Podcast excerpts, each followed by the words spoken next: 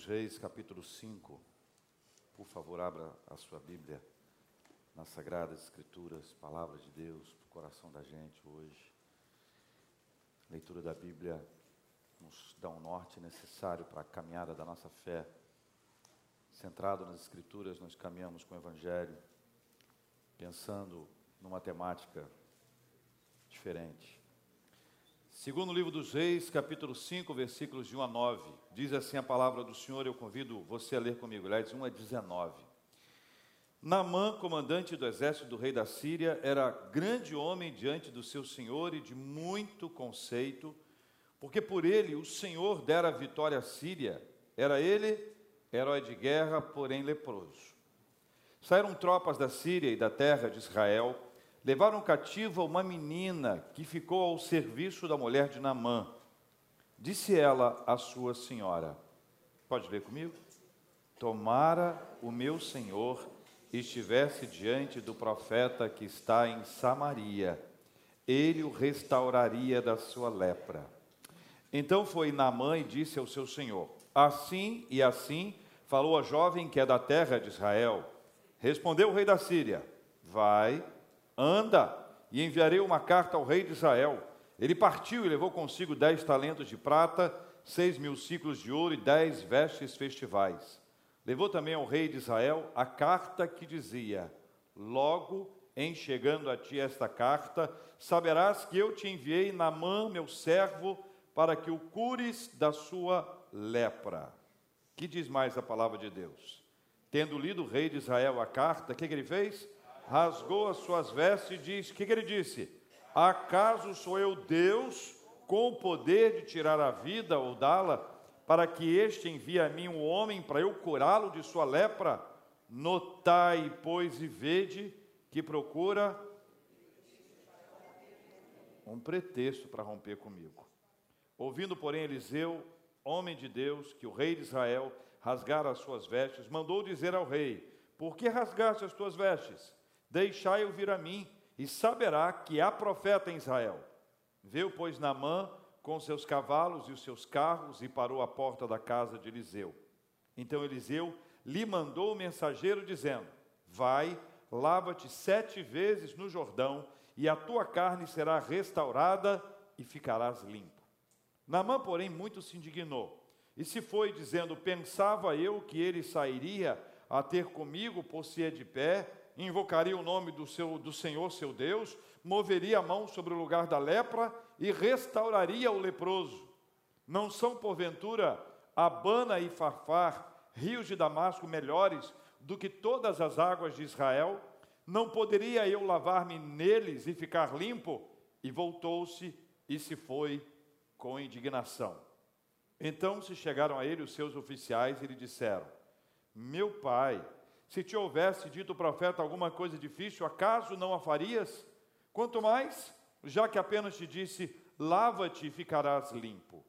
Então desceu e mergulhou no Jordão sete vezes, consoante a palavra do homem de Deus, e a sua carne se tornou como a carne de uma criança e ficou limpo.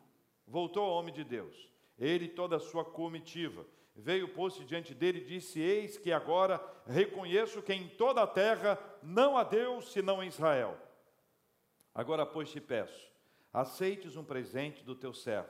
Porém, ele disse: Tão certo como vive o Senhor em cuja presença estou, não aceitarei. Estou com ele para que o aceitasse, mas ele recusou. Disse Naamã: Se não queres, peço-te que ao teu servo seja dado levar uma carga de terra de dois mulos, porque nunca mais oferecerá este teu servo holocausto nem sacrifício a outros deuses, senão ao Senhor. Nisto perdoe o Senhor a teu servo. Quando meu senhor entra na casa de Rimon para lhe adorar, e ele se encosta na minha mão, e eu também me tenha de encurvar na casa de Rimon, nisto perdoe o Senhor a teu servo. Versículo 19, leia comigo. Eliseu lhe disse: Vai em paz. Conta-se que no sertão, lá no interior, uma família se reunia junto com outros irmãos daquela família e daquela igreja e fizeram uma oração.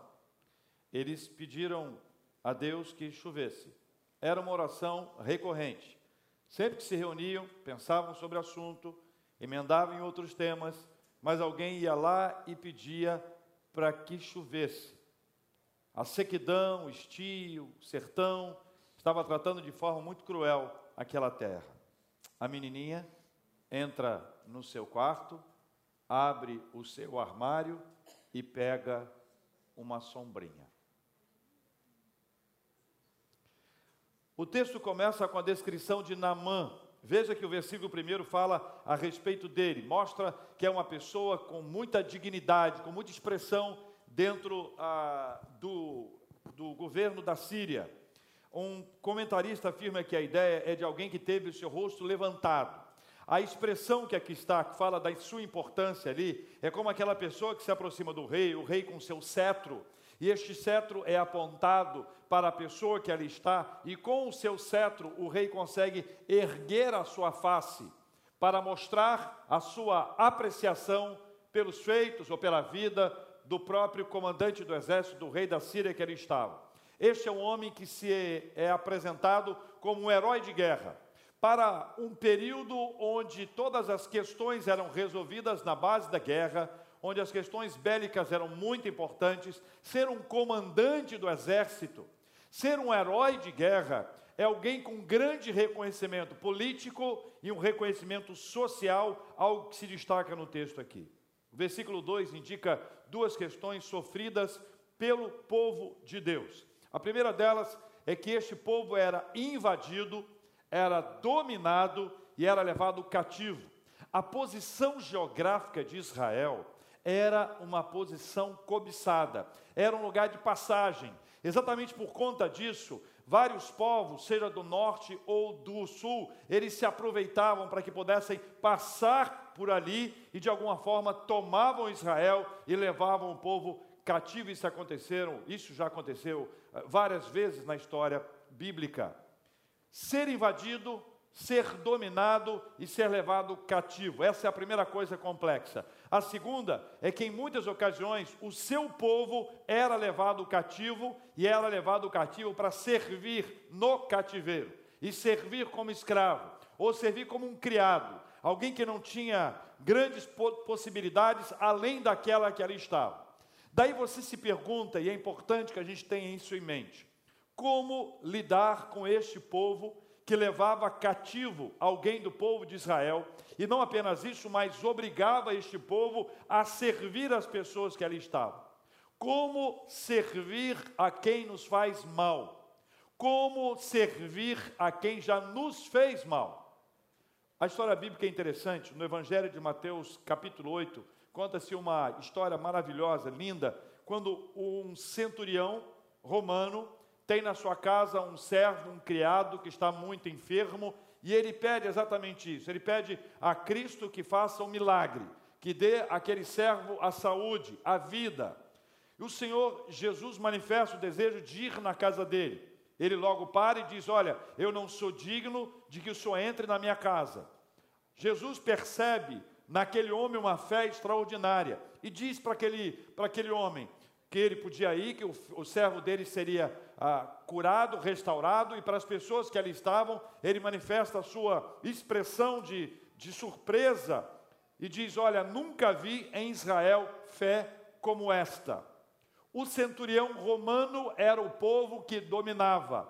O criado, provavelmente hebreu, era aquele que o servia. Jesus, judeu, era aquele que manifestava a cura.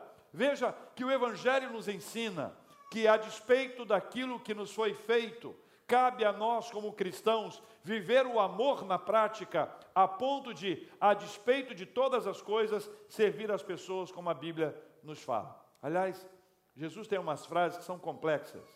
Ele diz, por exemplo, se alguém te bater numa face, o que, que ele diz? Ofereça outra face. É fácil isso, irmãos? É uma coisa tranquila? Fala para mim, é difícil ou fácil? A reação de cada um de nós é impressionante. Mas quando Jesus nos fala isso, ele não diz assim: olha, você tem que ter condições em você mesmo para dar a outra face. O que ele diz é que o Evangelho de Jesus Cristo nos capacita, o Espírito Santo nos fortalece para darmos a outra face. De igual forma, quando pensamos no serviço, no cativeiro, sob o domínio, esse exercício é exatamente o mesmo para que, através da nossa prática de vida, alguma coisa nova, diferente seja percebida e esta diferença seja uma atração para as pessoas que querem saber do que se trata, o que é isso, como é que faz isso, como é que fica a nossa vida. Versículo 3 traz essa expressão muito importante ele revela a história de uma menina que acreditava em Deus. O versículo 3 mostra uma menina que a Bíblia diz: Tomara o meu senhor estivesse diante do profeta que está em Samaria, ele o restauraria da sua lepra. A sua expressão é de alguém que acredita em Deus. A sua expressão, a sua fala é de alguém que acredita no poder de Deus alguém que declara a sua fé e que promessa a sua fé claramente. É a fé viva, é a fé operante, é uma fé transformadora. A gente vive num país que boa parte das pessoas afirma acreditar em Deus. Já li várias pesquisas sobre esse assunto e a maioria esmagadora do povo brasileiro afirma acreditar em Deus. Os políticos sabem que em período eleitoral é possível que alguém pergunte para ele: você acredita em Deus? E os políticos sabem que não fica bem dizer que não acredita em Deus. Não cai bem para o eleitorado religioso, ah, com a sua supremacia cristã e de qualquer, de qualquer linha, dizer que não acredita.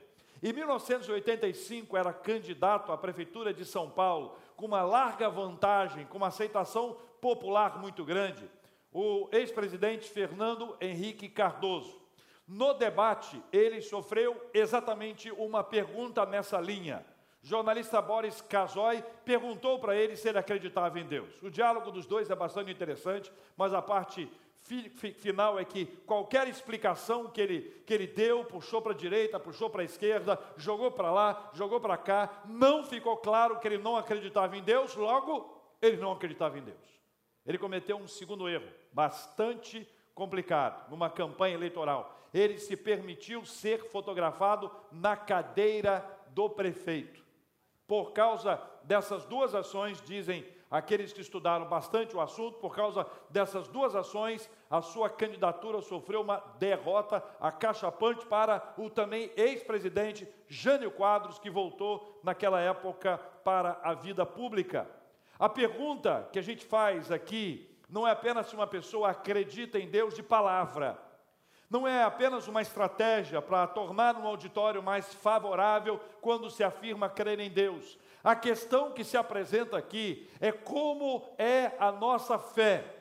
Se é uma fé viva e operante, a fé que acredita na manifestação de Deus, a fé que, ainda que não veja condições humanas, sabe que nós não vivemos pelo que vemos, mas que nós vivemos pelo que cremos, a fé que nos faz ver o que não está diante dos nossos olhos, a fé que nos faz não apenas acreditar internamente, dizendo eu creio, eu creio, eu creio, eu creio, mas nos faz professar publicamente a nossa fé, como fez essa menina que acreditava em Deus. Ao dizer diante do profeta, como ela fala, o entendimento era que o profeta era a boca de Deus, a fala de Deus, o discurso de Deus. O profeta era a manifestação do próprio Deus, a presença de Deus através da sua vida. Versículos 3 e 4, esse 3 que nós lemos, lê o versículo 4 comigo, por favor.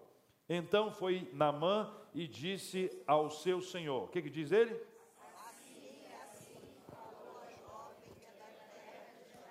É curioso porque ele diz o que ela diz.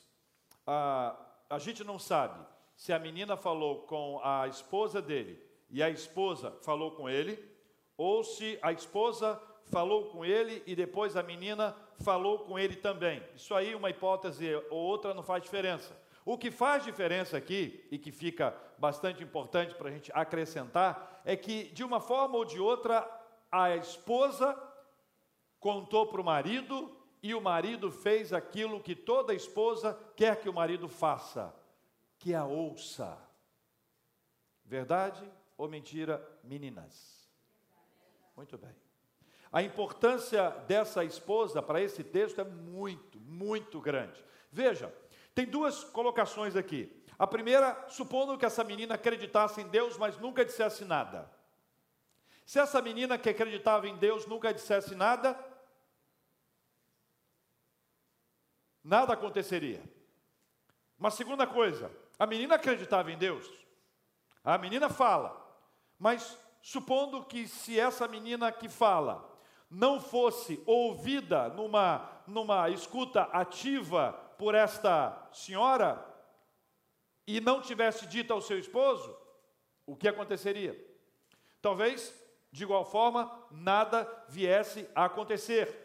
Mas o que nos faz ver e observar é que nesse contexto que nós aqui estamos, quando existe a fala dessa menina que acreditava em Deus, que fala com essa senhora, que tomou essa palavra como uma palavra de fé, que compartilha essa palavra com seu esposo, todos esses passos, essas conexões de fé, elas são muito importantes para nós trazermos para a nossa realidade hoje.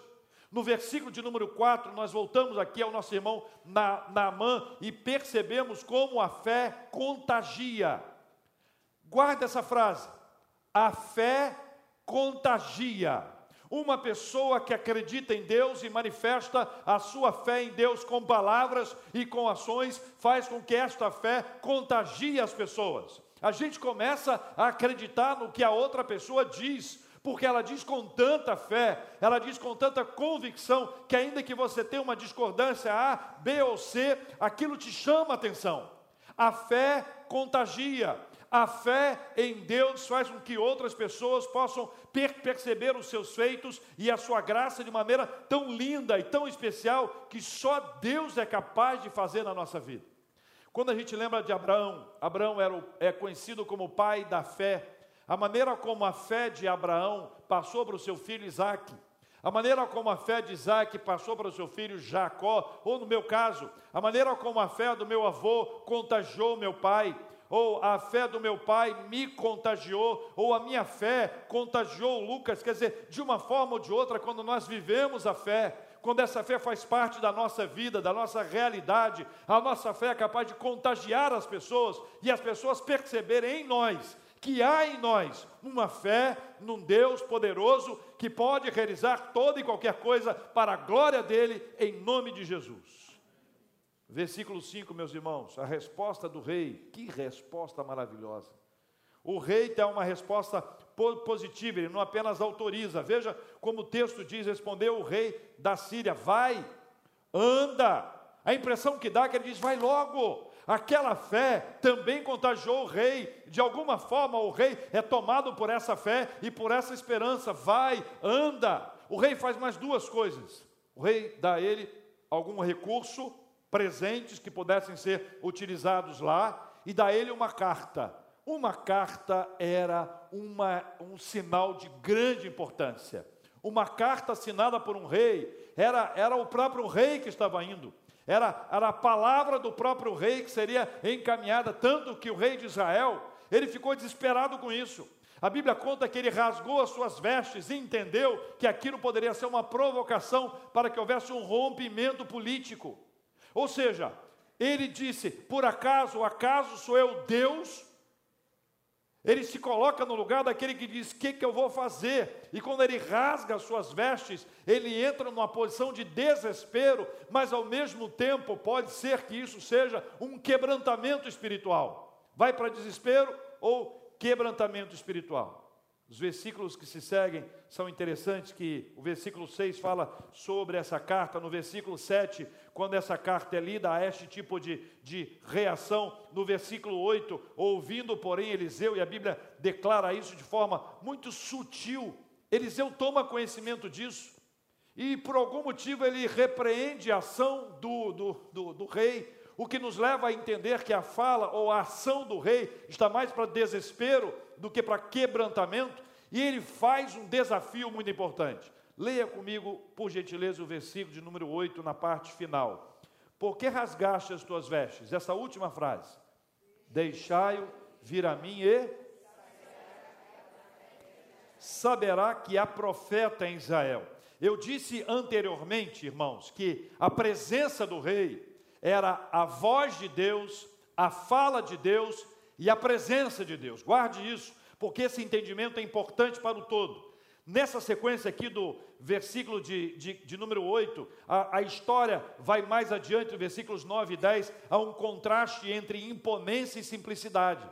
Que esses versículos que seguem agora, o versículo 9 e 10, eles apresentam um comandante que foi em busca da sua cura, que deixa a Síria, que vai para Israel, e quando chega lá, ele fica indignado com a postura do profeta. Ele não aceita aquele tipo de ação. O profeta manda um mensageiro. O profeta não se apresenta fisicamente, o profeta manda uma mensagem. Veja o que diz a Bíblia, versículo de número 10. Então Eliseu lhe mandou o um mensageiro dizendo o que? Leia comigo. Vai, lava-te sete vezes. Aonde? No Jordão. E o que que vai, ó, e o que que vai acontecer se você fizer isso? Leia. Não era simples assim. Era simples assim. Essa história podia ter sido encerrada aqui no versículo número 10. Supondo que no versículo número 11 ele tenha ido, mergulhado, saído, limpo, curado e restaurado. Mas por algum motivo há um atraso nessa história. Esse atraso, estou botando atraso aqui entre aspas, esse atraso que aqui está, ele é uma realidade extremamente nossa extremamente humana, uma característica da nossa natureza. Quando nós temos algum tipo de, de temperamento de controle, quando nós queremos que as coisas aconteçam do nosso jeito, que embora eu admire e admita uma outra coisa, mas se não for do meu jeitinho, ou do jeito que eu queria, ou do jeito que eu achei que pudesse ser, eu não estou satisfeito com isso. Olha o que diz o versículo de número 12 aliás, 11. Namã, porém, muito se indignou e se foi. Namã, você saiu de casa com uma carta do rei. Você levou presentes para se apresentar diante do profeta. A menina que acreditava em Deus disse para você ir lá: tomara que o meu senhor estivesse diante do homem de Deus. E agora você se indigna, indigna e vai embora? Veja, quando ele foi, e a Bíblia diz ele se foi, ele se foi dizendo, leia, pensava eu que ele sairia ter comigo, pôs-se de pé, invocaria o nome do Senhor seu Deus, moveria a mão sobre o lugar da lepra e restauraria o leproso. É só isso que ele queria. Namã estabeleceu um procedimento, modus operandi. Vai ser assim. Tem que ser assim, assim, assim, assim, assim e assim. Ele podia dar ordem para qualquer pessoa, ele era o comandante do exército. Ele podia ser um homem de autoridade, estabelecer os princípios, estabelecer o que iria acontecer, as etapas e as fases. Ele podia fazer qualquer coisa. Ele só não poderia fazer isso com Deus ou com o homem de Deus, porque diante de Deus nós somos submissos. Deus tem o seu jeito a sua maneira, a sua ação, mas curiosamente o que ele queria era mais difícil. Ele não aceitava aquilo que era fácil, ele não aceitava a maneira como as coisas estavam acontecendo ali. Esse versículo 12 diz: Não são porventura Abana e Fafá, rios de Damasco, melhores que todas as águas de Israel? Não poderia eu lavar-me neles e ficar limpo? O que, que diz o restante do versículo 12? e voltou-se. É interessante, meus irmãos e minhas queridas irmãs, que a postura dele é uma postura daquele que acredita, primeiro, que tem que ser do meu jeito, e segundo, que é muito complicado acreditar na graça de Deus. A imponência e a simplicidade. A imponência do comandante também se manifestava naquilo que ele queria que acontecesse, na forma que ela acontecesse, mas era simples demais. Era simplesmente entrar num rio, mas não era um rio como os rios que ele conhecia. Ou seja, se for assim, não, não, não, não, não quero, eu, eu vou me embora, eu volto do jeito que eu, vou, que, eu, que eu cheguei até aqui. Deus tem umas coisas para nós, algumas delas são extremamente simples Algumas delas parecem corriqueiras, parecem coisas quaisquer, e de alguma forma nós queremos estabelecer um outro padrão para isso. O raciocínio deles é perfeitamente atual. Veja, quando ele estabelece isso, quando ele traz essa sua postura de indignação, ele quer estabelecer que aquilo que é graça, que é simplicidade, é a palavra do Senhor de maneira tão simples, contrasta com a imponência, com aquilo que eu quero, ou com algum tipo de ação que seja até sacrificial. Veja o que diz o versículo 13, que é uma chave para o nosso entendimento. Então se chegaram a ele os seus oficiais e lhe disseram: Meu pai, se te. Leia comigo, meu pai se te houvesse dito o profeta alguma coisa difícil, acaso não a farias? Veja, que o que se estabelece aqui é um raciocínio muito importante. A ideia é de que qualquer esforço humano seria realizado por Naamã. Naamã estaria disposto a fazer qualquer esforço humano, qualquer sacrifício humano para conseguir a cura. Esta é a reflexão que é apresentada a ele. Meu pai, olha, preste atenção. Se te pedisse uma coisa difícil, um sacrifício para ser curado, você faria? É essa a ideia de que ele disse: sim, eu faria. Mas o que o profeta, o homem de Deus, traz é a simplicidade da obediência. A questão não era as águas do rio, o poder não estava nas águas do rio Jordão, o poder não estava nas mãos do profeta, que nem lá foi. O poder estava em Deus, e na obediência, esta ação seria manifestada. Na obediência, isso aconteceria de uma forma extraordinária. 1 Samuel capítulo 15, 22 declara: obedecer é melhor que sacrificar.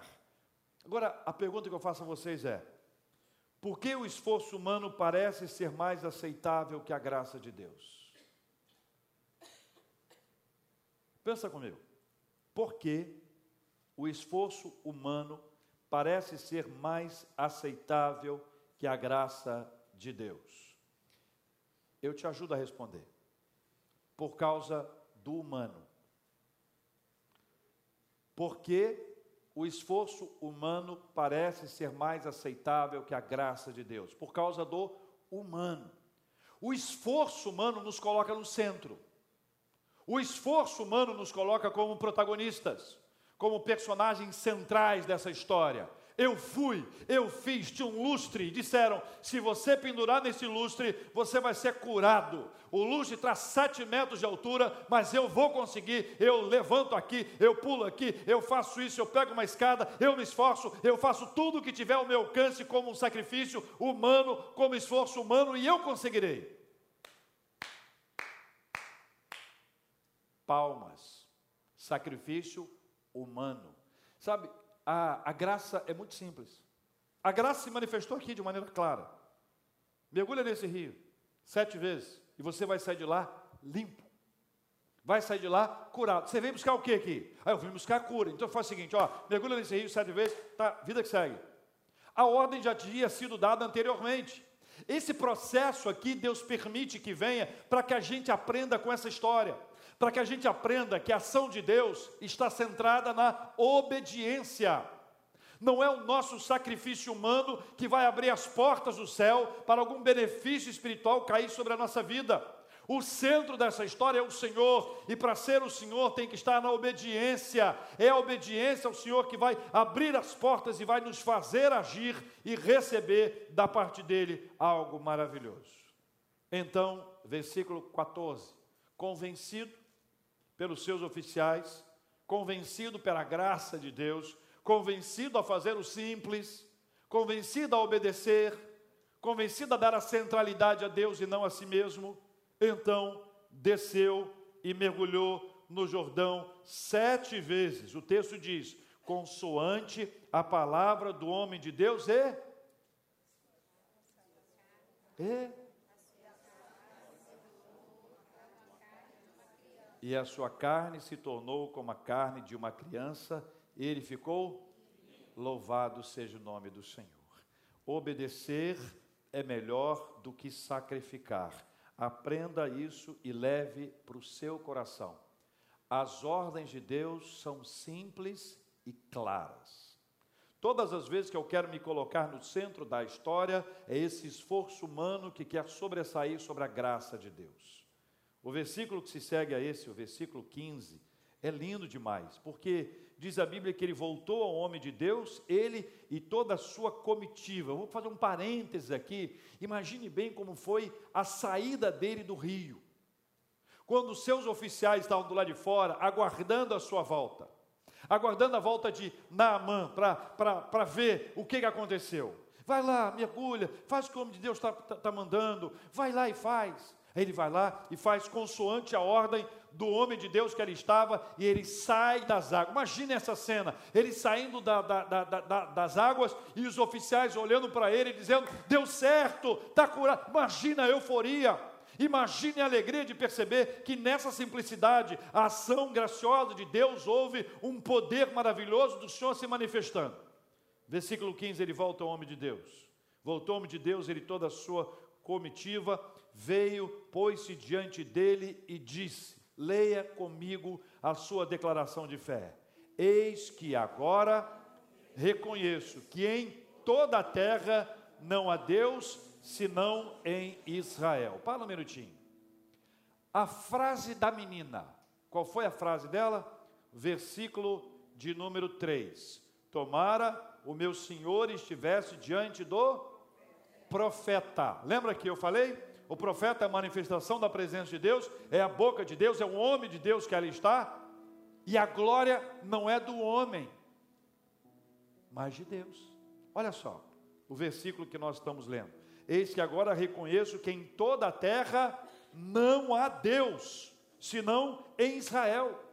Este é o reconhecimento de que aquele milagre foi feito pelo Senhor, de que a ordem do homem de Deus era uma ordem correta, estava de acordo com os princípios do Senhor. A profissão de fé que é feita aqui é lida por vários comentaristas como uma declaração de sua conversão, e os atos que se seguem consolidam essa ideia. Deus se manifestou e Deus foi louvado, Deus foi glorificado, Deus não divide a glória dele com ninguém. Um dos princípios fundamentais da reforma é somente a Deus a glória. Versículo 16 finalzinho do, do 15. Agora, pois, te peço, aceites um presente do teu servo. Que presente? Lembra que o rei deu a ele? Aí o versículo 16, porém ele diz: Tão certo como vive o Senhor em cuja presença estou, não aceitarei. Estou com ele para que eu aceitasse, mas ele recusou. Disse Naamã: Se não queres, peço-te que ao teu servo seja dado levar uma carga de terra de dois mulos. Olha, olha por que, ele queria levar terra de Israel. Acompanhe comigo, porque nunca mais oferecerás de teu servo holocausto nem sacrifício a outros deuses, senão ao Senhor. Ele professa a sua fé e declara a partir desse instante obediência. Olha como é que ele aprendeu tão rápido. Como foi profundo esse aprendizado. Como ele compreendeu que não havia nele controle de absolutamente nada, como ele percebeu que a mão de Deus é que estava por trás de toda aquela história, como a, como a sua altivez, a sua soberbia caiu por terra, como ele se coloca agora como alguém humilde, um servo que sabe que é um Deus em Israel. Ele pega a terra. E diz ainda a Bíblia: Disse Naamã, esse é o texto, versículo 18: Nisto perdoe o Senhor a teu servo quando meu senhor, o rei da Síria, entra na casa de Rimon para ali adorar, e ele se encosta na minha mão, e eu também me tenho de encurvar na casa de Rimon, quando assim me prostrar na casa de Rimon, nisto perdoe, perdoe o teu servo. Versículo 19 acaba dizendo: Eliseu lhe disse: Vai em paz. Como é que essa história começou? Uma menina que havia sido levada cativa para a Síria e ali passou a servir aos seus dominadores. Tiraram muita coisa dela: terra, talvez família, um futuro na sua terra, com certeza, mas não tiraram Deus que estava no coração dela. permanecia no coração dela a fé. Era uma menina, uma menina que acreditava em Deus, que não deixou de dizer aquilo que estava enchendo o seu coração de fé. A fé daquela menina contagiou aquela senhora para quem ela trabalhava. Aquela senhora teve o seu coração cheio de fé e contou para o seu esposo. O seu esposo se encheu de fé e contou para o rei. O rei, por algum motivo, também se encheu de fé e disse para ele: Vai. Todos esses passos foram dados um após o outro, sequência após sequência, sob um cuidado de Deus, obediência ao Senhor, até que surgiu a dificuldade humana, a barreira humana, do meu jeito, da minha forma, na hora que eu quiser. Com Deus não é assim. Ele se indignou e se foi. Graças a Deus, seus oficiais estavam ali e disseram para ele aquela frase simples: Olha, se pedisse para você fazer um esforço, você não faria? Então mergulha, homem. Faz a coisa simples. Faz o simples. E aí nós aprendemos o quanto a obediência é mais importante que o sacrifício humano. O esforço humano, a graça divina. Se depender do esforço humano, o centro é o humano. Se depender da graça de Deus, o centro é Deus. E exatamente esse é o processo que está sendo tratado aqui no Antigo Testamento e permanece para nós hoje na nossa vida, o quanto a graça do Senhor se manifesta e o quanto nós devemos ter cuidado para não querer ser o centro das ações, querer que ela seja do nosso jeito, na nossa hora, mas observe, todas as manifestações de Deus são pela simplicidade, sabe por quê? Para que a glória seja dele e não nossa. Ele professou a sua fé, e a fé que ele declarou foi linda, não há outro Deus, só há um Deus, e ele podia mostrar a sua pele, a sua carne limpa, voltar para sua casa, ser recebido pela sua esposa, ser recebido pela menina, a menina que acreditava em Deus. Lá no sertão, quando eles terminaram de orar e pediram a Deus que tivesse chuva, a menina foi no guarda-roupinha dela, abriu e pegou uma sombrinha linda, nunca tinha sido usada. A sombrinha dela na mão, ela vai andando, quando chega na sala, os mais velhos dizem: O que, que você está fazendo com essa sombrinha? Não chove há não sei quanto tempo. E ela disse: Mas nós não oramos?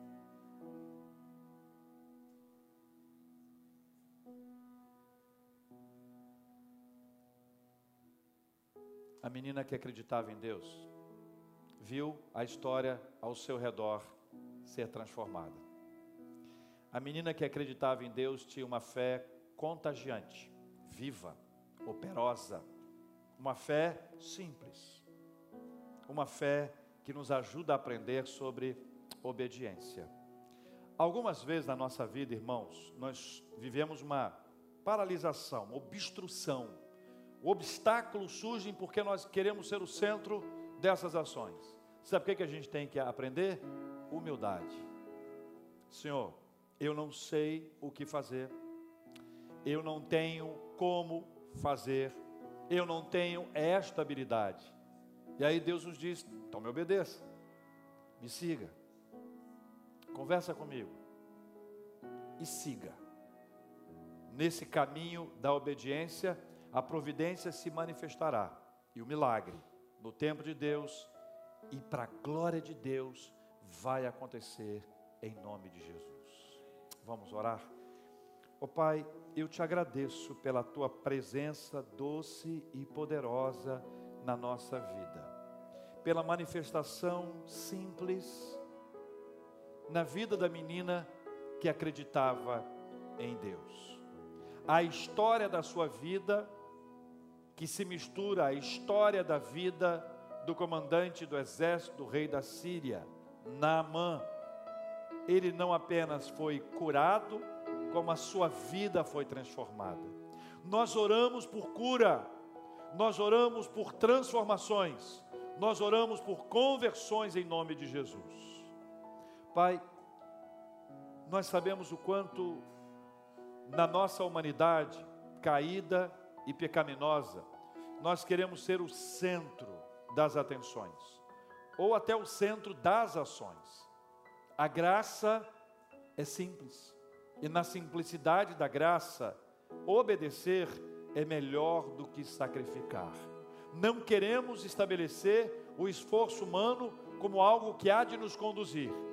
Nós vamos caminhar em obediência e simplicidade, na presença do Senhor e para a glória do Senhor, em nome de Jesus, o Senhor da nossa vida. Permita que haja no coração de cada um de nós uma fé viva, operosa e contagiante, em nome de Jesus. Amém.